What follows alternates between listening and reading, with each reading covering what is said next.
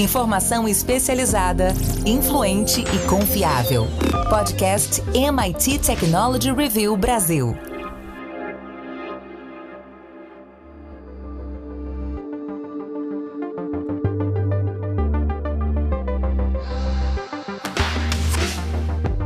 Olá, eu sou André Miceli e esse é mais um podcast da MIT Technology Review Brasil. Hoje eu, Rafael Coimbra e Carlos Aros vamos falar sobre o que a GPT-3 sabe sobre cada um de nós.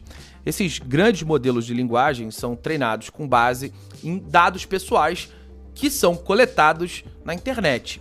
E aí, a gente vai falar sobre o que isso representa para nossa privacidade, para nossa segurança e para o futuro. Antes de começar, quero dizer que esse podcast é um oferecimento do Size Analytics Softwares and Solutions e quero convidar você que nos ouve para ir lá em www.mittechreview.com.br barra assine para encontrar o plano de assinatura mais legal para você. Rafa Coimbra, a OpenAI é uma instituição sem fins lucrativos que pesquisa a inteligência artificial. Ela diz que o seu objetivo é promover e desenvolver a inteligência artificial de maneira que a humanidade possa se beneficiar.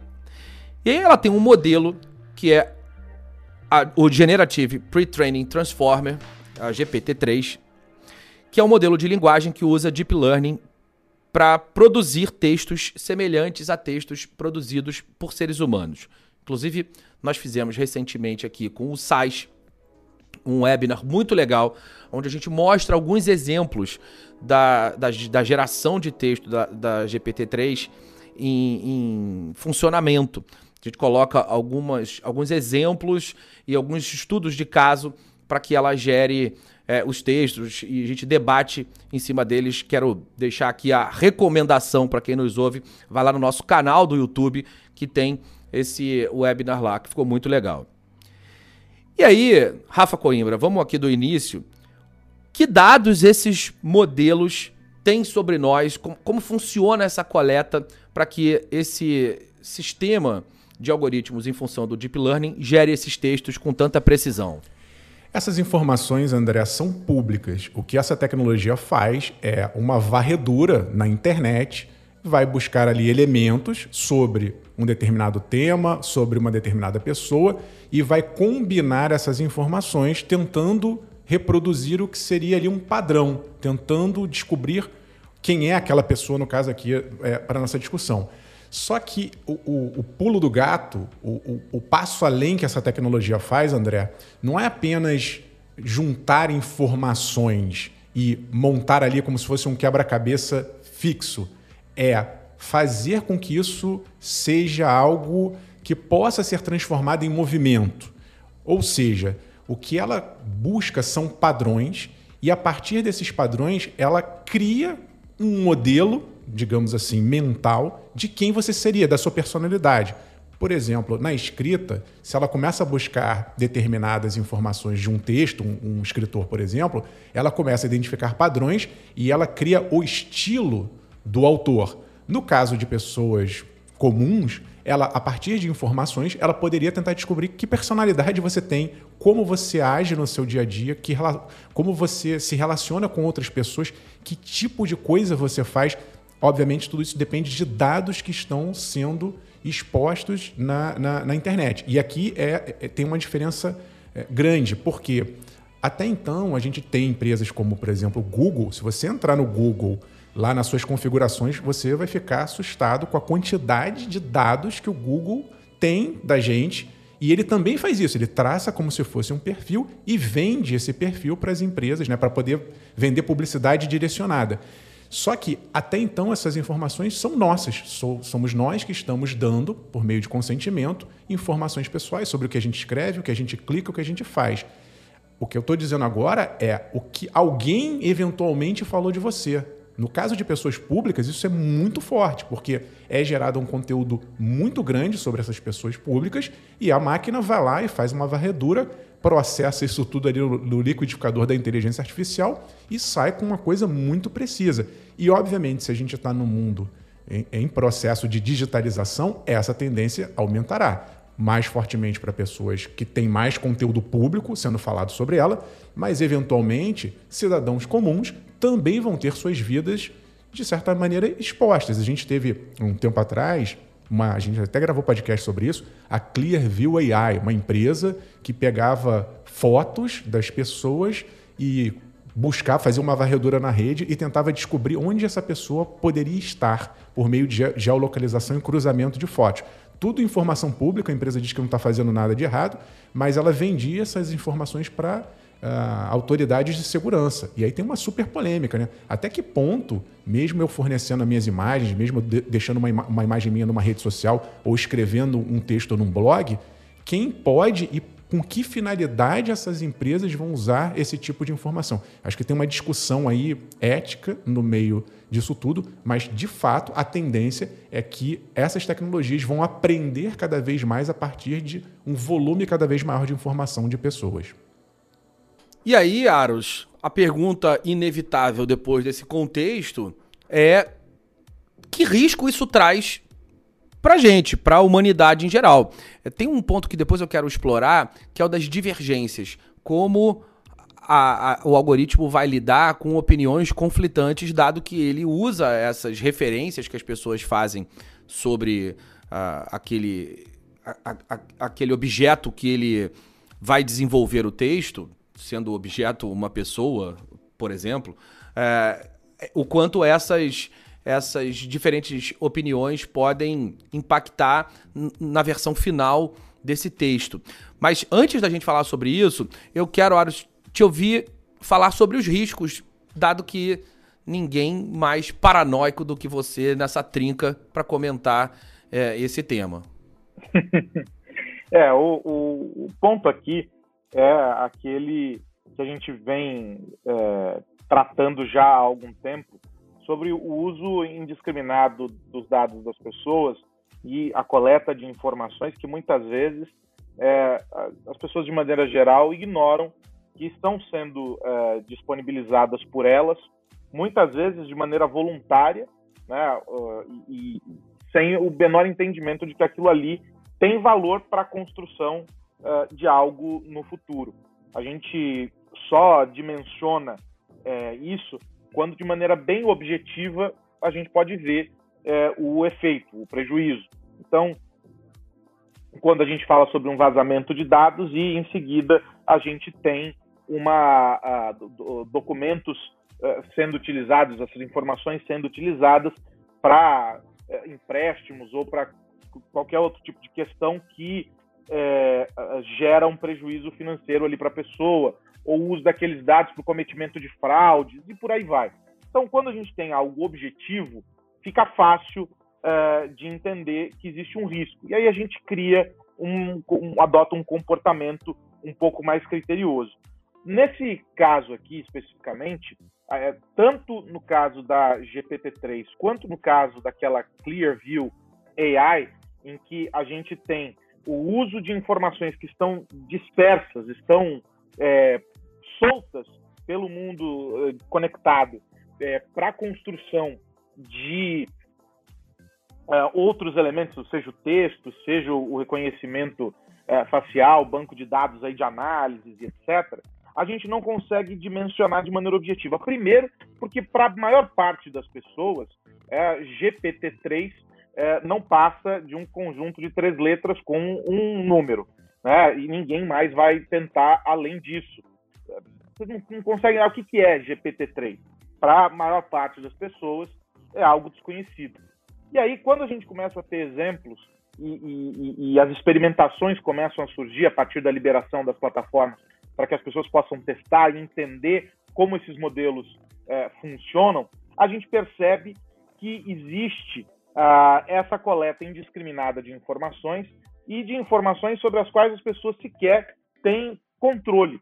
Veja, se fôssemos procurar sobre cada um de nós aqui, seguramente seria mais fácil de encontrar e de compor uh, textos a nosso respeito, porque nós temos conteúdos publicados, inclusive por nós, uh, nas redes sociais, por força do nosso trabalho, por força da nossa atividade. Né? De alguém que está mais desconectado, a gente vai encontrar é, com base em arquivos públicos, em informações públicas que foram é, colecionadas aí pelas pessoas e compartilhadas pelas pessoas ao longo dos anos de, de uma vida é, conectada. Agora, de um modo ou de outro, o que não se sabe é qual é o limite para tudo isso.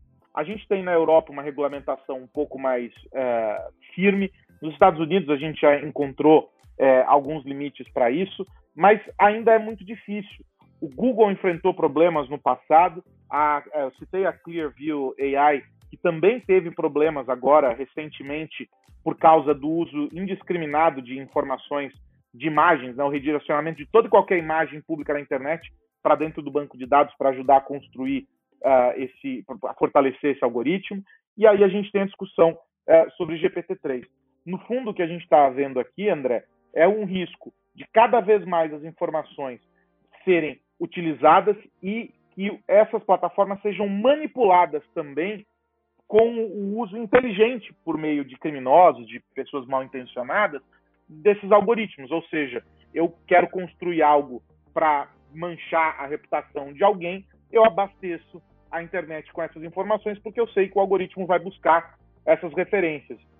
E aí, claro, eu faço essa indução para construir algo que pode, no limite, prejudicar alguém. A Technology Review americana, num artigo publicado sobre uh, a GPT-3, e, em que a autora faz justamente essa, essa pergunta, né, o que, que a GPT-3 sabe a meu respeito, é, há alguns exemplos. Um deles é sobre uma figura proeminente é, da política que escreveu a respeito de terrorismo, escreveu é, sobre casos de violência e a, a, o algoritmo usou esse artigo dela e automaticamente a classificou como terrorista. Não, não, não é esse o caso. É, ele usou de maneira distorcida ali aquelas informações. Ah, está sendo testado, ainda estamos é, treinando, estamos aprendendo, mas não importa. É, o que a gente sabe é que esses dados, quando mal utilizados, e se a premissa da origem deles é, for no mínimo estranha, a gente vai criar problemas para as pessoas. Então, o uso indiscriminado, a, a possibilidade de é, você manipular essas informações e o desconhecimento das pessoas. Essa é uma combinação explosiva que pode fazer com que seja extremamente nocivo se as empresas que estão trabalhando nisso, se as autoridades que estão atentas a essa questão do uso dos dados, não se entenderem sobre os limites. O importante é que os limites sejam estabelecidos, as regras do jogo precisam estar claras.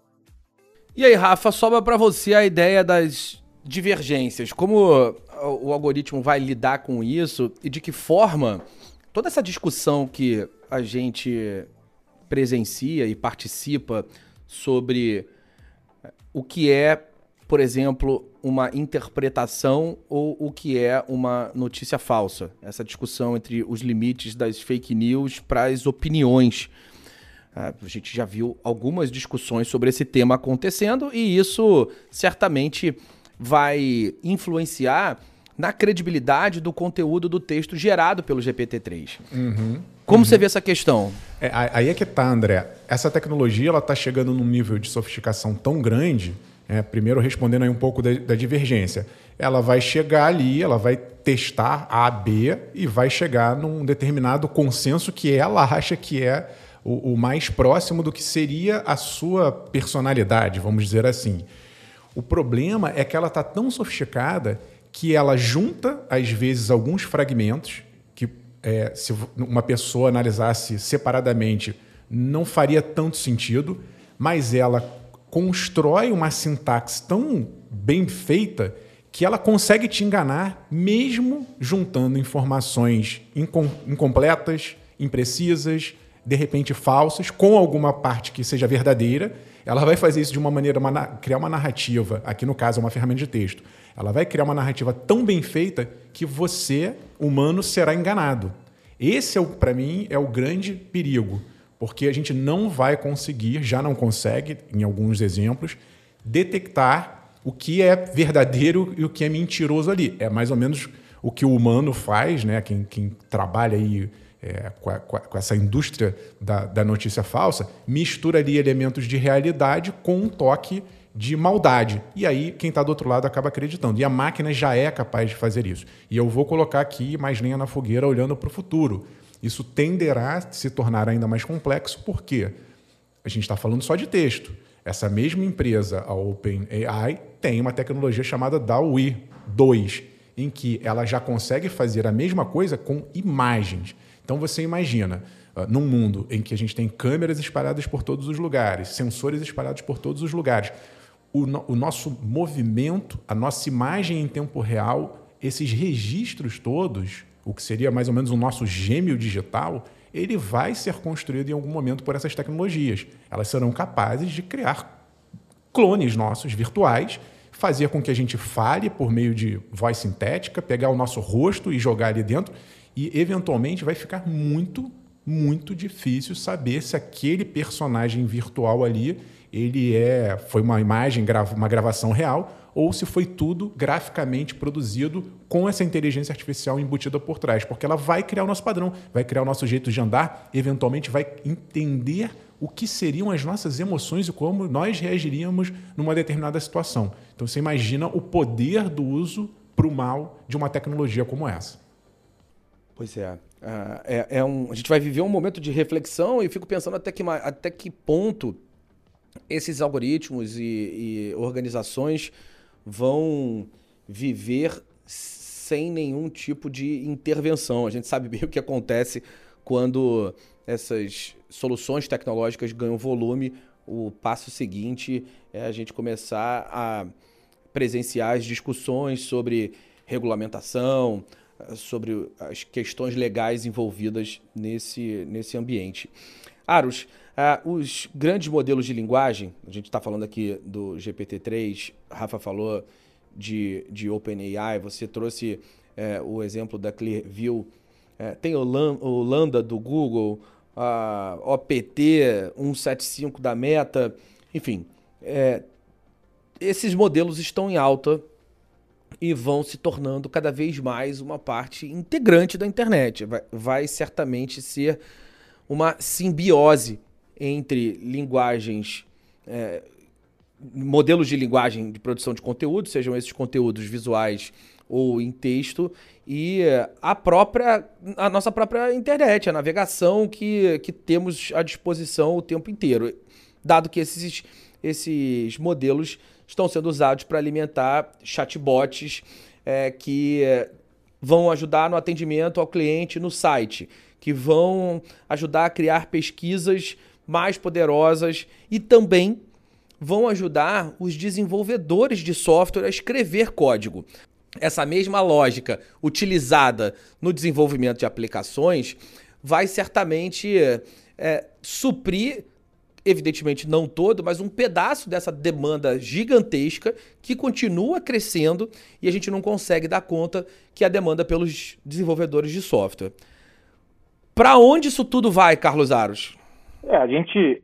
É aquela velha história, né, André? A gente não pode olhar o copo meio vazio e nem só meio cheio. A gente precisa entender que as coisas têm dois lados. Há benefícios, inegavelmente. O que a gente propõe, evidentemente, é que exista uh, um encaminhamento para que as coisas aconteçam com uma mínima margem de segurança.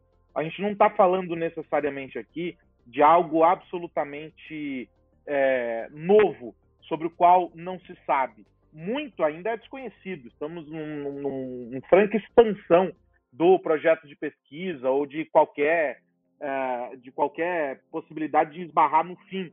Se é que há um fim para toda essa história que a gente está construindo do ponto de vista de inteligência artificial, do aprendizado de máquina e desses modelos todos. Mas a gente já sabe é, o que, que é risco, o que, que é potencial, e a gente já consegue vislumbrar alguns desses caminhos. De modo que é, para que a gente possa atender a essa demanda é, que está reprimida porque faltam de, profissionais é, de, de, alto nível, é, para a gente poder atender a essa demanda do mercado é, por mais eficiência em todos esses segmentos que você mencionou, para a gente poder garantir a segurança das pessoas em um ambiente cada vez mais digitalizado. A gente está falando sobre é, digitalização em praticamente todas as esferas da vida das pessoas. E essa, essa digitalização pressupõe um mergulho cada vez mais profundo sobre os dados das pessoas e que vai requerer também um aumento da capacidade de proteger essas pessoas. Então, a gente precisa encontrar um ponto de equilíbrio. Não dá para a gente demonizar, as iniciativas são absolutamente fantásticas e benéficas, mas elas, como em quase tudo na vida, trazem também prejuízos e trazem é, vantagens. Não dá para dizer se mais prejuízos do que vantagens, isso vai depender é, da perspectiva que se aplica para analisar, mas sem dúvida nenhuma a gente pode escolher é, potencializar o que é benefício e diminuir o que é, é prejuízo. E a gente pode fazer isso com base em projetos sérios, em trabalhos bem estruturados, olhando é, como os ecossistemas estão absorvendo essas tecnologias, os efeitos que elas têm sobre determinados grupos. Você trouxe alguns, alguns exemplos que são bem interessantes e para os quais talvez já tivéssemos a possibilidade, já, já, já, já tenhamos a, a possibilidade de respostas bem efetivas. Mas e para o universo que está aberto, e para esse oceano gigantesco aí para ser é, desbravado? A gente pode construindo isso aos poucos.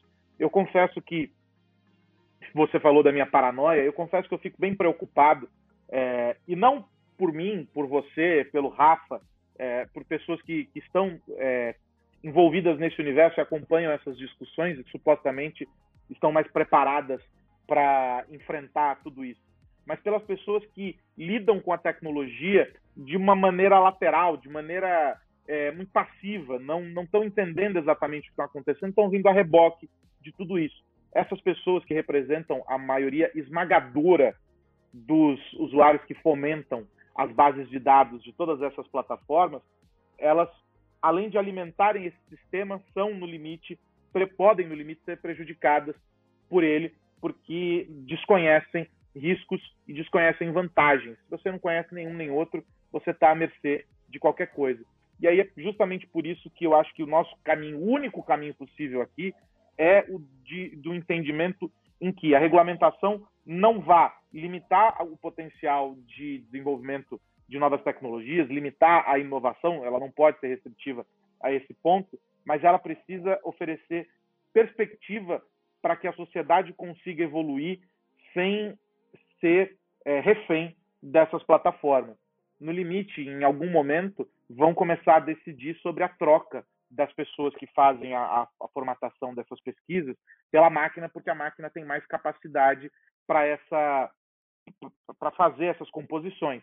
Mas será que o discernimento e aquele olhar sobre o que não é, é um e dois, né, sobre o que não é ali é, tão cartesiano, é, não é não é só a escolha de um indivíduo? E aí a gente pode começar a olhar para essas pessoas e tentar incluí-las de uma outra maneira eu acho que uma preocupação não é só sobre os dados, mas, mas com o efeito sobre a sociedade de uma maneira geral. Vamos nessa, e a gente vai acompanhando e certamente esse tema vai ser discutido ainda aqui muitas vezes. Já fizemos referências a alguns outros conteúdos que nós produzimos aqui na Technology Review, em texto, em vídeo, em pod outros podcasts. Ao longo dessa nossa conversa, vamos certamente uh, seguir debatendo esse tema porque é, de fato, muito importante. O que mais você precisa saber? E agora, chegada a nossa hora de virar a chave, eu pergunto para o Rafa Coimbra qual a dica da semana. André, tô de olho aí na conferência da Apple, que vai ser quarta-feira, onde a empresa deve lançar o novo iPhone, o iPhone 14. Tem outros lançamentos também, o novo fone, é, inteligente. Há sempre a expectativa que a Apple vai anunciar algum dispositivo de realidade aumentada e virtual. Eu já não estou levando mais tanta fé, já levei mais. Mas tem uma coisa interessante é, que eu vou ficar de olho, André. Estava lendo uma reportagem do New York Times mostrando que houve um aumento muito significativo do número de adultos que estão dando é, o reloginho inteligente da Apple para as crianças. É, e aquilo ali me chamou atenção, porque tem dois lados da, da, da mesma moeda. É, a, o, o, o, que está acontecendo é o seguinte: os pais estão dando esses relógios para as crianças, porque, por mais sofisticados que eles estejam ficando, e deve ser anunciado um novo modelo mais é, aprimorado nessa conferência de quarta, é, eles ainda têm limitações. Eles não têm câmera, eles não têm navegador, ou seja, é como se fosse um, um smartphone limitado. Então, os adultos estão vendo isso como uma ferramenta útil de rastreamento né, dos filhos e também de limitação. Não dá para jogar, ficar jogando joguinho horas com, com reloginho e nem sendo exposto nas redes por meio de câmeras. Esse é o lado, entre aspas, positivo. Né? Os adultos estão vendo isso como um, um, um smartphone limitador. Por outro lado, isso me preocupa por quê? Porque é uma forma de entrada prematura de crianças e adolescentes nesse mundo digital viciante. É, quanto mais cedo você der um reloginho, ainda que seja mais limitado que um smartphone, para uma criança de 4, 5 anos, obviamente ela começa a entender o que é aquele ecossistema, começa a ficar ali dependente daquele tipo de dos, dos aplicativos e das, das, interações e ela tenderá a levar isso para a adolescência e para a vida adulta. Então eu não tenho uma opinião formada, só me chama atenção é, esse fenômeno que está acontecendo. Pode ser para a empresa uma nova fonte de receita interessante, um novo mercado consumidor nascendo, que ela vai carregar depois para o futuro. Por outro lado, me preocupa essa, essa entrada prematura no mundo da tecnologia. Carlos Aros, e você, meu amigo? Vai ficar de olho em quê? Vamos ficar de olho na Amazon, André Miceli, porque a gigante do varejo, gigante da tecnologia, decidiu eh, repensar o tamanho da sua operação de entregas. Né? Houve aí uma redução, uma desaceleração do crescimento das vendas, e aí havia planos para abertura de 42 novas instalações, e está atrasado, e também, é, aliás, havia plano para abertura de 42 instalações, essas foram canceladas, de outros 21 armazéns estavam previstos para serem abertos, e também o, o, o calendário é, está adiado com a possibilidade de ser cancelado. A Amazon alertou autoridades em algumas regiões dos Estados Unidos, onde estava previsto é, é, algum tipo de mudança, e a sinalização, segundo os jornais norte-americanos, é de que pelo menos alguns desses espaços é, que, de, que poderão ser desativados tenham aí mais ou menos 300 pessoas trabalhando, ou seja, é também um corte é, de pessoas e que gera, sem dúvida nenhuma, é, um impacto sobre a economia local. E a gente sabe já essa história, a gente já acompanhou em outros tempos.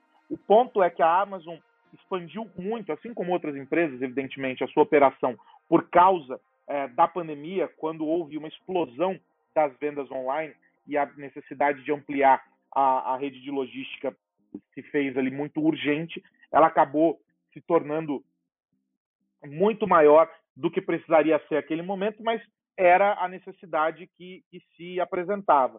Aí com o passar do tempo, então de 2020 para cá, estamos já chegando, é, atravessando a segunda metade de 2022, as coisas mudaram. A Amazon não precisou mais contratar tantos trabalhadores como precisava, não precisou mais criar tantas instalações como criou aquela época, e agora começa a repensar tudo isso.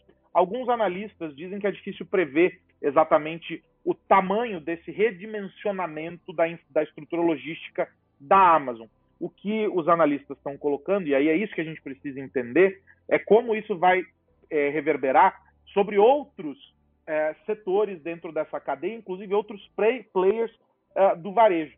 Naquela velha história, né? Se o gigante sentiu, como é que os outros vão sentir também essa história? Agora tem um, um detalhe, né? Tem Black Friday, tem as vendas de final de ano, ou seja, algumas datas importantes no segundo semestre sempre aquecem o varejo é, estão se aproximando. E aí as empresas precisam manter uma estrutura operacional é, para atender esses picos de demanda. A Amazon, evidentemente, está atenta a isso, como é, sempre teve, e aí a gente vai entender o que, que é esse redimensionamento dentro de uma operação agora, dois anos depois do início da pandemia.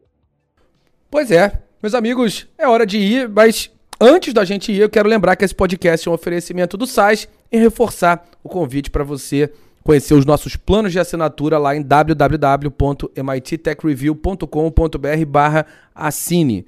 Meu amigo Rafa Coimbra, até a semana que vem.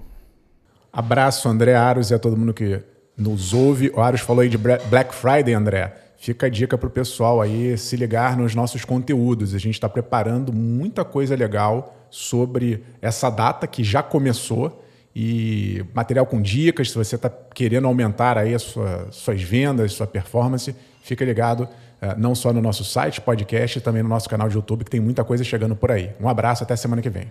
Carlos Aros, grande abraço. Um abraço, André Miceli, Rafa Coimbra, você que nos acompanha aqui. Até a semana que vem. É isso, meus amigos. Semana que vem tem mais. Mais podcast da MIT Technology Review Brasil aqui para a gente falar sobre tecnologia, negócios e sociedade. Um grande abraço para todo mundo. Tchau, tchau. Você ouviu o podcast MIT Technology Review Brasil, apresentado por Tech Institute.